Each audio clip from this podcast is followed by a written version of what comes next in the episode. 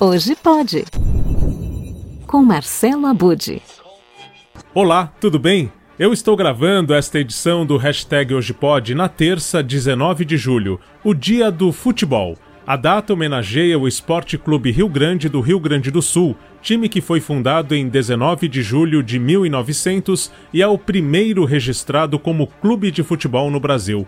Mais de 100 anos depois, ainda há barreiras que não foram vencidas neste campo. Uma delas é quando um jogador de futebol é hostilizado por sua opção sexual está mais do que na hora de virar esse jogo, e é aí que entra na área o primeiro podcast narrativo criado pelo Globo Esporte, o Nos Armários dos Vestiários. Já pensou jogar futebol e não poder ser você mesmo? Nem todos os desafios do futebol são vencidos em campo. Tem muita história ainda guardada no armário. No podcast Nos Armários dos Vestiários, você acompanha a investigação sobre homofobia e machismo dentro do futebol brasileiro. A cada episódio vamos conhecer algumas histórias de jogadores, árbitros e outros profissionais do futebol, oferecendo um importante panorama sobre o tema.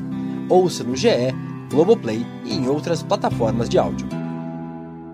A princípio, o Nos Armários dos Vestiários terá 10 episódios, apresentados pela dupla de jornalistas Joana de Assis e William De Luca. A estreia aconteceu há um mês, em 24 de junho, e gerou muita repercussão em vários programas esportivos, inclusive de outros grupos de mídia, por contar com entrevista exclusiva de Richarlison. O ex-jogador conquistou campeonatos importantes, chegou à seleção brasileira e, apesar de craque de bola, ficou marcado como o futebolista que mais sofreu homofobia no futebol brasileiro. Chega disso, gente, pelo amor de Deus, século XXI. Deixa a pessoa viver da forma que ela quiser. E nessa hora da nossa conversa, William, eu percebi, eu senti, nós dois sentimos, na verdade, a gente se olhou muito durante esse momento que o Richardson estava querendo tirar do peito alguma coisa que era mais do que essa raiva, né, desse machismo e dessa homofobia que a gente estava conversando. É essa divisão que eu acho que tem que parar. Não tem que ter divisão, tem que estar todo mundo junto. E outra coisa, se eu gosto de homem, se eu gosto de mulher, eu acho que acima de tudo eu tenho que respeitar cada um. Nos outros episódios, Joana e William trazem torcedores, juízes e jovens que passaram pelas bases de grandes clubes. Ao se disporem a ouvir essas histórias, o que se espera é que, mesmo aqueles que ainda têm preconceito, consigam se colocar no lugar dessas pessoas entrevistadas.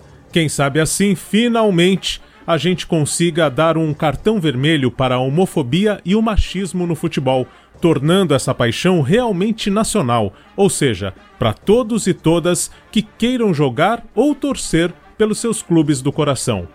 Nos Armários dos Vestiários é um podcast GE produzido pela Fio Match e está nas plataformas de streaming de áudio. Na produção, há uma dezena de profissionais. O tom jornalístico, mais focado em entrevistas do que em uma linguagem lúdica, ajuda, neste caso, a aproximar o conteúdo de um público mais amplo, que costuma acompanhar programas esportivos no rádio e na TV. Até a próxima, quando voltamos a falar mais sobre a diversidade na Podosfera, esse incrível universo dos podcasts.